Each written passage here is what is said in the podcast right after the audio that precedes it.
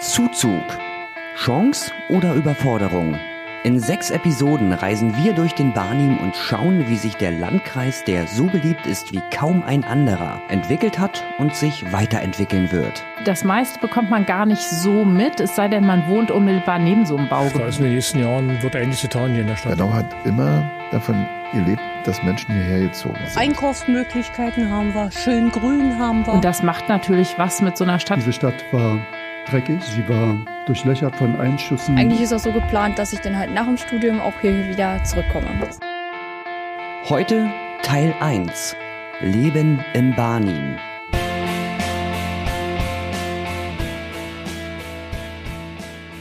Der Landkreis Barnim, nordöstlich an Berlin grenzend, ist mehr als 30 Jahre nach der Wende eine aufstrebende Region. Seit 1993 ist der Landkreis um knapp 40.000 Menschen gewachsen. Und das Wachstum geht weiter. Baugebiete entstehen, die Nachfrage nach Wohnen ist da. Auf der anderen Seite steigen Miet- und Grundstückspreise. Die Schulen und Kitas platzen aus allen Nähten. Und es wird immer schwieriger, Facharzttermine zu bekommen. Ja, wo Sonne ist, da ist auch Schatten. Doch was überwiegt? Genau darum geht's hier in sechs Episoden unter dem Titel Zuzug. Chance oder Überforderung? Fragezeichen. Ja, seit knapp einem Vierteljahrhundert beobachtet Britta Geilrein die Situation hier vor Ort. Die Mods-Redakteurin zog 1997 in die Region. Die gebürtige Bergisch-Gladbacherin kam nach dem Studium in Siegen eher zufällig hierher. Ich habe äh, früher in Siegen studiert, auch Nordrhein-Westfalen, und habe da immer bei einer Zeitung gearbeitet, äh, bei der Westfälischen Allgemeinen und wollte dort mein Volontariat machen und dann hat das nicht geklappt. Und ich hätte ein Jahr warten müssen auf mein Volontariat und einer meiner Kollegen damals hatte die Anzeige in der Mods gesehen, die haben Volontäre gesucht, hat sich beworben, ist eingeladen worden zum Vorstellungsgespräch und hat zu mir gesagt, Mann, bewerb dich doch auch, dann können wir zusammen hinfahren und das haben wir dann auch gemacht und ich habe das eigentlich, ich wollte nicht weg von zu Hause, aber habe gesagt, gut, wir üben jetzt mal Bewerbungsgespräch, bin hier hingefahren, habe das gemacht gemacht, bin genommen worden und habe dann gedacht, ja gut, ich mache das äh, zwei Jahre Volontariat und dann danach gehe ich wieder zurück ins Rheinland und ja, bin dann der Liebe wegen hier geblieben sozusagen und seitdem hier. Aus dem tiefsten Westen in den tiefen Osten. Was heute wahrscheinlich rein vom Äußerlichen nicht mehr so wirklich auffällt, war damals noch ein Kulturschock. Oh, der erste Eindruck war ehrlich gesagt nicht so schön. Ich habe äh, sogar zuerst in Eberswalde gewohnt erstmal, war dort in der Lokalredaktion und zwar im Brandenburgischen Viertel, ähm, was für mich ein harter äh, Unterschied zu meinem vorherigen Leben war, weil ich eher aus einer Vorstadt von Köln kam, wo es etwas gediegener zuging und Brandenburgisches Viertel war schon hart damals. Und das Erste, was ich tatsächlich auch von Eberswalde gehört hatte, als ich so ähm, recherchiert habe, war der Tod von Amadeo. Deshalb hatte man da schon nicht so gute Bilder im Kopf. Und dann dieses brandenburgische Viertel, wo tatsächlich auch sehr viele ja, Menschen rumliefen, wo ich so dachte, oh Gott, oh Gott, und man sah dort Glatzen und Springerstiefel und so. Und ich dachte, herrje, hab dann aber gemerkt, dass der Großteil der Menschen dort unheimlich nett und aufgeschlossen und äh, super sympathisch war, musste dann mein Urteil zum Glück revidieren. Aber es war in Eberswalde schon also man hat gesehen, da gab es Ecken, da ist sehr, sehr lange nichts passiert. Und wenn ich heute nach Eberswalde fahre, kann man es äh, kaum wiedererkennen. Also es hat sich so viel da getan, gerade der Innenstadtbereich. Ja, und hier ähnlich. Also Bernau hatte vor 25 Jahren äh, 25.000 Einwohner, jetzt sind wir über 40.000. Und das macht natürlich was mit so einer Stadt. Es war vorher ja eine, eine Kleinstadt und viele Ecken waren auch nicht so besonders schön und es hat sich unglaublich viel getan. Es sind natürlich viel mehr Menschen geworden. Es hat sich baulich viel verändert, sehr, sehr viel zum Guten verändert, manches auch nicht so. ähm, ja, wie das so ist, wenn man mehr Platz braucht, äh, passieren auch schon mal so Bauprojekte, wo man so denkt, hm, naja, das hätte man auch schöner machen können. Aber ich glaube, der Großteil ist positiv, was sich verändert hat. Vieles war, sagen wir mal, baulich nicht auf dem neuesten Stand Ende der 90er.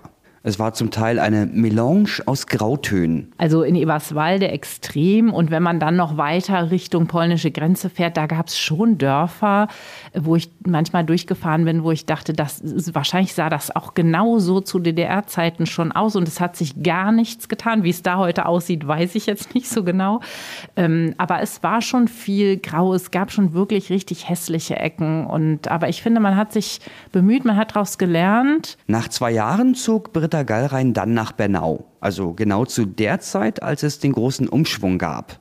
Das Wachstum und die Veränderung bemerkt man dabei eher nebenbei, sagt sie. Also ich glaube, das meiste bekommt man gar nicht so mit, es sei denn, man wohnt unmittelbar neben so einem Baugebiet. Ne? Also wir wohnen ja jetzt in Ladeburg. Auch das Ladeburg war vorher ein schnuckeliges kleines Dörfchen. Jetzt gibt es ja ein sehr großes Neubaugebiet und da kommt man natürlich oft vorbei und denkt dann, huch, also vor ein paar Jahren war hier noch die Pferdewiese und jetzt ist alles voll mit neuen Häusern. Da fällt es einem auf andere Ecken, da kommt man so vorbei und denkt, huch, was steht denn jetzt da? Dann hat man es nicht so mitbekommen. Ne? Ähm, ja, von daher, ich glaube, das passiert so im Hintergrund, aber man merkt es eben, ne? dass es mehr wird, dass alles voller wird, dass die Stadt größer wird, das merkt man schon. Ja. Und genau daran scheiden sich die Geister. Wie viel Zuzug darf es sein? Klar, mehr Leute beleben die Stadt, bringen Steuereinnahmen und kaufen auch hier ein. Wirtschaftlich wirkt das erst einmal wie ein großer Glücksfall. Allerdings muss dafür auch die Infrastruktur geschaffen werden. Mehr Leute bedeutet mehr Verkehr, mehr Kinder, die Kita und Schulplätze benötigen. Und da das richtige Maß zu finden, ist nicht einfach. Also ich glaube, es ist immer so ein Spagat zwischen, man will viel Wohnraum schaffen, der auch dringend benötigt wird durch diesen Mietdruck in Berlin. Aber man darf auch nicht zu viel machen. Das ist ja auch hier ein heiß diskutiertes Thema in Bernau. Wie viel Zuzug wollen wir noch zulassen? Es gibt ganz viele Menschen, die sagen, nein, das ist schon viel zu groß. Wir müssen jetzt aufhören mit Bauen. Und das sind so Befürchtungen in der Bevölkerung, die ich auch verstehen kann. Aber ich glaube, man bemüht sich schon, es richtig zu machen und zu große Sünden zu vermeiden. Die Frage, die sich irgendwann nach einer längeren Wachstumsphase stellt, ist die jeweilige Stadt damit überfordert? Britta Gallrein sieht in Bernau eindeutige Anzeichen dafür. Viele Leute würden sagen, ja, es ist überfordert. Viele junge Familien sagen, wir finden keine Kita-Plätze. Es gibt wirklich bei den Druck bei den Ärzten. Es gibt, wir haben zu wenig Fachärzte. Also wenn man, man darf eigentlich keinen Orthopäden brauchen, zum Beispiel, weil es gibt nicht so viele in Bernau und ähm, äh, ich hatte mal den Fall, dass ich einen Hexenschuss hatte und mich nicht mehr rühren konnte und dann wirklich vom auf dem Boden liegend angerufen habe und verzweifelt war, weil die mir alle gesagt haben, wir nehmen keine Neupatienten an. Das sind natürlich Situationen, die eigentlich nicht so sein dürfen. Kinderärzte auch. Ist alles ein bisschen schwierig. Von daher glaube ich schon, dass es richtig war, dass die Stadtverordneten gesagt haben, wir machen jetzt erstmal einen Cut. Die haben wirklich auch reagiert auf diesen Protest in der Bevölkerung. Das hat wirklich was gebracht und haben gesagt, wir machen noch alle Baugebiete fertig, die wir jetzt angefangen haben und danach machen wir erstmal Stopp. Und das ist, glaube ich, eine richtige Entscheidung. Also ich denke, wir können das schon tragen. Also hier wird äh, fast jede Woche eine Kita eröffnet momentan. Also man tut wirklich alles, was man kann, diesen erhöhten Druck aufzufangen. Aber es ist schon an der Grenze, glaube ich auch. Das Klima einer Gemeinde, eines Ortes oder einer Stadt hängt auch immer davon ab, wie sich die Neubürger in das Stadtleben, also in den Alltag integrieren. Ob das in Bernau klappt, schwierig zu bewerten. Ah, das kann ich schlecht beurteilen. Also ich kenne einige, die rausgezogen sind, die sich bemühen, auch die dann bei so Dorffesten dabei sind oder eben zu den Gemeindevertretersitzungen kommen oder so und wirklich teilnehmen wollen. Und andere tun das eben nicht. Ich glaube, das hängt auch sehr von der jeweiligen Familie ab ne? und der Situation. Ich glaube, ähm, hier ziehen viele Familien mit kleinen Kindern hin die, glaube ich, dann eher eine Beziehung kriegen, ne? weil die Kinder dann auch Spielkameraden hier haben. Da identifiziert man sich wahrscheinlich mehr, als wenn du jetzt ein kinderloses Paar hast, die einfach nur im Grünen wohnen wollen, die wahrscheinlich auch nicht so interessiert sind daran, was um sie herum passiert, schätze ich mal. Aber da habe ich wenig Erfahrungswerte. Das Problem vieler Speckgürtelgemeinden ist, dass sie als Schlafstädte genutzt werden.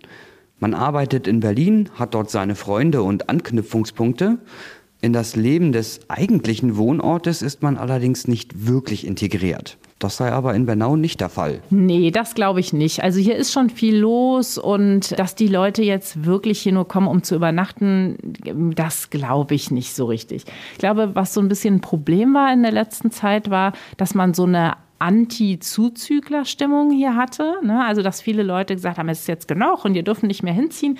Das fand ich so ein bisschen schade weil man bei manchen auch den Eindruck hatte, die sind selber vor ein paar Jahren von Berlin rausgezogen und sagen jetzt, so jetzt ist aber Schluss. Jetzt wohne ich hier und jetzt ist aber Schluss, jetzt darf hier keiner mehr reinziehen. Und das finde ich immer schwierig, weil ich verstehe jeden, der sagt, ich möchte nicht in der Stadt wohnen und die Leute müssen auch eine Chance haben, äh, hier wohnen zu dürfen. Und ich glaube, da muss man wirklich aufpassen, dass man nicht so, wir sind, wir sind gegen neue Bernauer und gegen Zuzügler und wir wollen das alles nicht. Ähm, das macht es den Leuten dann auch eher schwerer, sich zu integrieren. Ich glaube, man, man muss es mit Bedacht machen und muss auch sagen, wann es genug ist. Aber die, die kommen, sollte man herzlich empfangen und ähm, Dinge für die anbieten. Es gibt ja auch so einen Neubürgerempfang und so solche Sachen, das finde ich schon ganz gut. Von dem Punkt, wo Bernau jetzt steht, ist Eberswalde knapp 30 Kilometer nördlich von Bernau noch ein Stück weit entfernt. Die Stadt wächst nach dem Ausbluten in den 90ern langsam wieder und auch die Auswirkungen sind zu spüren. Die Mietpreise bei Neuvermietungen sind allein in einem Jahr um 13 Prozent gestiegen. Einige Ruinen, die jahrelang das Stadtbild geprägt haben, sind verschwunden. Es sind zwar immer noch Ruinen da, aber wer Bilder von früher sieht, der erkennt die Stadt kaum wieder. In der alten Brauerei zum Beispiel zwischen Marktplatz und Bahnhof tummeln sich Leute beim Einkaufen und Essen. Das ehemalige Finanzamt und Arbeitsamt in Finung ist endlich abgerissen worden. Hier kommt eine neue Schule hin. Oder auch die alten Kasernanlagen in der Breitscheidstraße sind weg. Hier soll ein neues Wohngebiet entstehen. Was für den Außenstehenden hässliche Ecken waren, war für viele Kinder in den 90ern der reine Spaß, erzählt Monique Nickel. Die 39-Jährige ist zu dieser Zeit in Eberswalde aufgewachsen und möchte diese Erinnerungen nicht missen. In den 90ern aus Sicht als Kind aufregend. Viele Ruinen, in die man rein konnte. Man hatte ähm, mehr Freiheiten. Als Jugendlicher hatte man viel mehr Möglichkeiten, hier was zu unternehmen. Es wurde auch viel, viel mehr geboten, sei es von Stadtfesten, äh, von Parks, die extra gebaut worden sind, ähm, Spielgeräte. Da wurde sich sehr viel Mühe gegeben, was aber dann in den Laufe der Jahren einfach nachgelassen hat. Irgendwann wird man aber älter. Die Spielplatz- und Ruinenbesuche werden weniger und man musste halt schauen, wo man arbeitsmäßig unterkommt. Wie so viele hat auch Monique Nickel die Heimat daher verlassen. Dass es so kommen würde, hat sie schon relativ früh gewusst. Ich bin nach Lingen an der Ems gezogen, weil ich dort ähm, als Soldatin eingesetzt worden bin. Also ähm, da war ich, glaube ich, in der 8., 9. Klasse. Da habe ich gesagt, nee, gefällt mir hier nicht mehr. Ich will weg. Also ich will auf jeden Fall raus aus Eberswalde. Ich will ein bisschen was von der Welt sehen, weil Eberswalde mir irgendwann nicht mehr das bieten konnte, was ich so für meinen Freigeist, sage ich mal, brauchte. Familiär bedingt ging es aber Anfang der 2010er Jahre nach einigen Jahren wieder zurück nach Eberswalde. Und seitdem ist auch die Stadt im Aufwind. Knapp 3500 Einwohner hat Eberswalde seit Monique Niggels Rückkehr wieder dazugewonnen. Als Alt- und Neu-Eberswalderin weiß sie noch nicht wirklich, was sie davon halten soll. Zwiegespalten. Also ähm, als Bereicherung, klar, dann wird die Stadt bekannter. Ähm, und das andere, negativ sehe ich das, der Wohnraum wird knapp. Wenn man jetzt äh, zum Beispiel Familienzuwachs bekommt und eine neue, größere Wohnung benötigt, ist das sehr, sehr schwer, als äh, Alteingesessener hier eine Wohnung zu bekommen, die auch noch bezahlbar ist. Die Mieten steigen immer mehr und bezahlbarer Wohnraum, ja, das ist schon fast ein Fremdwort. Wohnraum ist ein großes Thema hier in der Region. Das Argument, dass es doch noch genug bezahlbaren Wohnraum gäbe, wie einige Kommunalpolitiker mit Blick auf die städtischen Wohnungsbaugenossenschaften und das brandenburgische Viertel argumentieren, das lässt die Familienpflegerin nicht gelten. Brandenburgisches Viertel ist wirklich so ein Sozialbrennpunkt. Und ähm, ich bin da ganz ehrlich, ich möchte meine Kinder dort nicht aufwachsen lassen, weil halt der Großteil dort in dem Bereich ist, nicht arbeiten gehen wollen oder können das auch ausleben. Ich will jetzt nicht sagen asozial das ausleben, aber da ist immer irgendwo, irgendwo Action im negativen Bereich, sei es Diebstahl, Handgreiflichkeiten Und das geht ja nun schon sehr, sehr früh los. Also teilweise auch bei Grundschülern gehen diese verbalen Auseinandersetzungen oder körperlichen Auseinandersetzungen ja mittlerweile schon los. Und das ist Tatsache dort im brandenburgischen Viertel überwiegend zu beobachten. Ein Fan von neuen Baugebieten ist sie aber auch nicht. Es gibt genug Platz in Eberswalde, um den Miet- und Grundstücksdruck zu senken, sagt sie. Schade, dass man die Freiräume zubetoniert. Es gibt viele Häuser, die leer stehen, die einfach nur saniert werden müssten. Ähm, wenn ich mir mal so den Bereich Richtung Bahnhof angucke, da gibt es alte Häuser oder auch Villen, wenn ich mich nicht irre, die man einfach nur restaurieren müsste, wo ich der Meinung bin, dass auch diese Grundstücke eine Chance hätten. Aber jetzt das ganze Grün, was jetzt hier noch ist, wegzunehmen und zuzupflastern, finde ich sehr, sehr schade. Was aber auch auffällt, ist, dass viele Berliner, ich will jetzt auch nicht auf die Berliner schimpfen, aber dass viele Berliner herkommen und hier eine Zweitwohnung haben. Dadurch ist ja dann Wohnraum für Einheimische ja dann nicht mehr gegeben. Und ich finde, sowas sollte man unterbinden. Dass man hier diese Zweitwohnsitze ja teilweise auch verbietet. Dass die Einheimischen wirklich eine Chance haben auf Wohnraum. Wenn das so weitergeht wie jetzt, werden die jungen Leute alle von Eberswalde wegziehen, weil für die Kinder hier kaum Chancen bestehen. Aus der Sorge, dass junge Leute wegziehen, weil sie kaum Arbeitsmöglichkeiten finden, wird bei einigen Eberswaldern die Sorge, dass junge Leute wegziehen, weil sie kaum bezahlbaren Wohnraum finden könnten. Ja, kaum zu glauben, wenn man mal 20 oder 25 Jahre zurückblickt. Ja, Eberswalde galt als braune Stadt. Der Mord an Amadeo Antonio war lange Zeit mit Eberswalde verbunden. Es gab Massenarbeitslosigkeit und kaum Hoffnung auf Besserung. Und heute gilt Eberswalde als grünes Idyll als Ort, wo sich viele Leute vorstellen können, hinzuziehen. Eine ähnliche Geschichte wie Monique Nigel kann auch Steffi Schneemilch erzählen, allerdings aus einem anderen Blickwinkel. Mit 19 zog die in Lichterfelde aufgewachsene Eberswalderin zum Studium nach Thüringen, kam aber bereits kurze Zeit später wieder zurück, um in Berlin zu arbeiten und in Eberswalde zu wohnen. Ihre Jugend in den 90er Jahren hat sie rückblickend größtenteils positiv in Erinnerung. Der Ruf, den die Region um Eberswalde hatte und der bei einigen Außenstehenden heute teilweise immer noch da ist, das sei ein hartes Urteil, sagt sie. Mich trifft das wirklich ins Herz, weil ich das, als ich nach dem Abschluss des Abiturs weggezogen bin, genau dieses Bild auch von außen geschildert bekommen habe. Ich, ich bin erst in Lichterfelde zur Schule gegangen, dann äh, in Finofurt, danach in Eberswalde fürs Abitur. Und ich war immer an schon sehr linksorientierten Schulen unterwegs und wir haben immer versucht, das auch zu bekämpfen, aktiv als auch passiv. Ne? Also wir sind in einer Zeit groß geworden, wo die Farbe der Schnürsenkel eine politische ähm, Aussage über einen geäußert hat und äh, welche Musik man gehört hat, das ist ja ähnlich wie bis heute. Und natürlich hat man das, wenn man von hier kommt, auch als Problem wahrgenommen, aber war natürlich äh, viel enger, viel enger verbunden mit der Jugendkultur und hat versucht, ein anderes Bild zu zeichnen und dafür ganz stark gekämpft.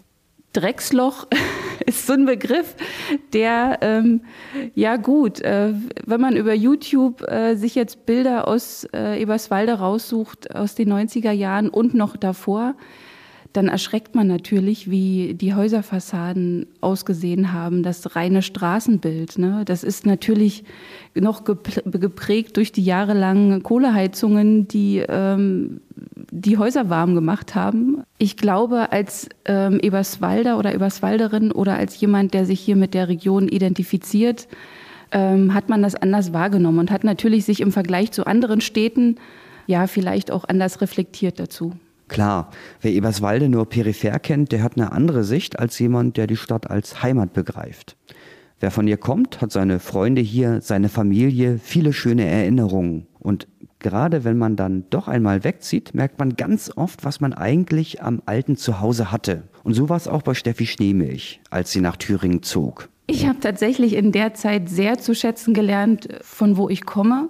Das hatte aber eher diesen ähm, naturnahen Charakter. Man vermisst einfach, wenn man dann in Sachsen, Sachsen-Anhalt, Thüringen unterwegs ist, tatsächlich die Badeseen. Das ist eine andere Freizeitkultur. Ähm, nicht, dass die nicht viel Grün und nicht viel Berge und alles haben, ist auch schön. Aber wenn man erstmal so diese Nähe am Wasser schätzen gelernt hat, vermisst man das doch arg. Ich habe damals mit einer jungen Frau aus Neubrandenburg zusammengelebt ähm, in, der, in, der, in der WG und die meinte auch, also dass es hier keine, keine Seen gibt und kein Wasser ist irgendwie sehr bezeichnend. Das war also eher die, die erste Erkenntnis. Und eine Erkenntnis, dieses am Wochenende wiederkommen und festzustellen, dass viele weg sind. Das ist eine Erkenntnis, äh, die einen dann ganz schön trifft. Ne? Also man musste sich dann schon wieder gezielt mit seinen Leuten in der Heimat verabreden, um auch hier Leute zu treffen, Freunde, Abitur, Abiturienten, Kolleginnen, um ähm, ja, in seiner Generation jemanden anzutreffen. Viele sind weggegangen. Dass die Zeiten insbesondere in den 90er Jahren auch hart waren, das will sie gar nicht verhehlen. Kann sie auch gar nicht, denn äh, Steffi Schneemilch hat es ja hautnah miterlebt.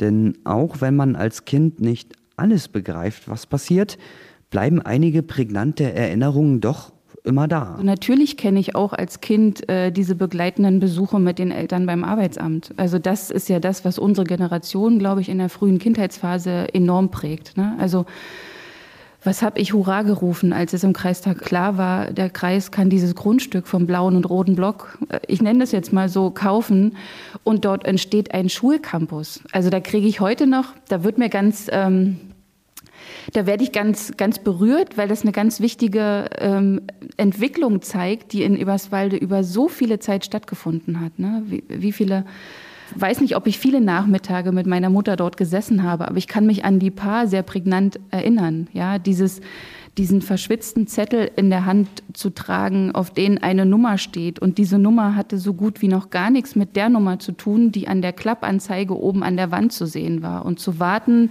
dass meine Mutter in den Raum dieses Arbeitsvermittlers gehen konnte und wieder kein Arbeitsangebot davon trägt. Ne? Und diese vielen Menschen auf den Fluren. Aber das wird Ihnen jeder aus der Generation schildern oder viele aus der Generation schildern. Natürlich verbindet man das mit nichts Positivem. Das waren also auch die 90er Jahre. Ne? Und ich weiß gar nicht, wie viele Tätigkeiten, wie viele Jobs meine Eltern in dieser Zeit gelernt haben, welche Umschulungen sie besucht haben. Man müsste es mal durchziehen. Ja, also mein, selbst mein Vater, der hatte eine, der ist Schlossermeister. So jemand kann natürlich so ziemlich alles machen, was irgendwie mit Handwerk zu tun hat. Und das hat er dann auch gemacht und ist bis nachher, bis nach Augsburg runtergefahren zur Montage. Und das waren auch die 90er, natürlich. Ja, wie hart die Zeit war und wie es die Stadt dann geschafft hat, da wieder rauszukommen und zu einem beliebten Zuzugsort zu werden, darum geht es in der zweiten Folge unserer Serie Zuzug, Chance oder Überforderung. Im Laufe der Serie blicken wir dabei auch nochmal nach Bernau und sprechen auch hier mit Beobachtern und Gestaltern, wie sich der Zuzug auf die Region auswirkt. Die Serie, die können Sie übrigens auch in den Print- und Online-Ausgaben der Mods verfolgen. Die Links dazu finden Sie auf unseren Webseiten mods.de slash eberswalde bzw. mods.de slash Bernau.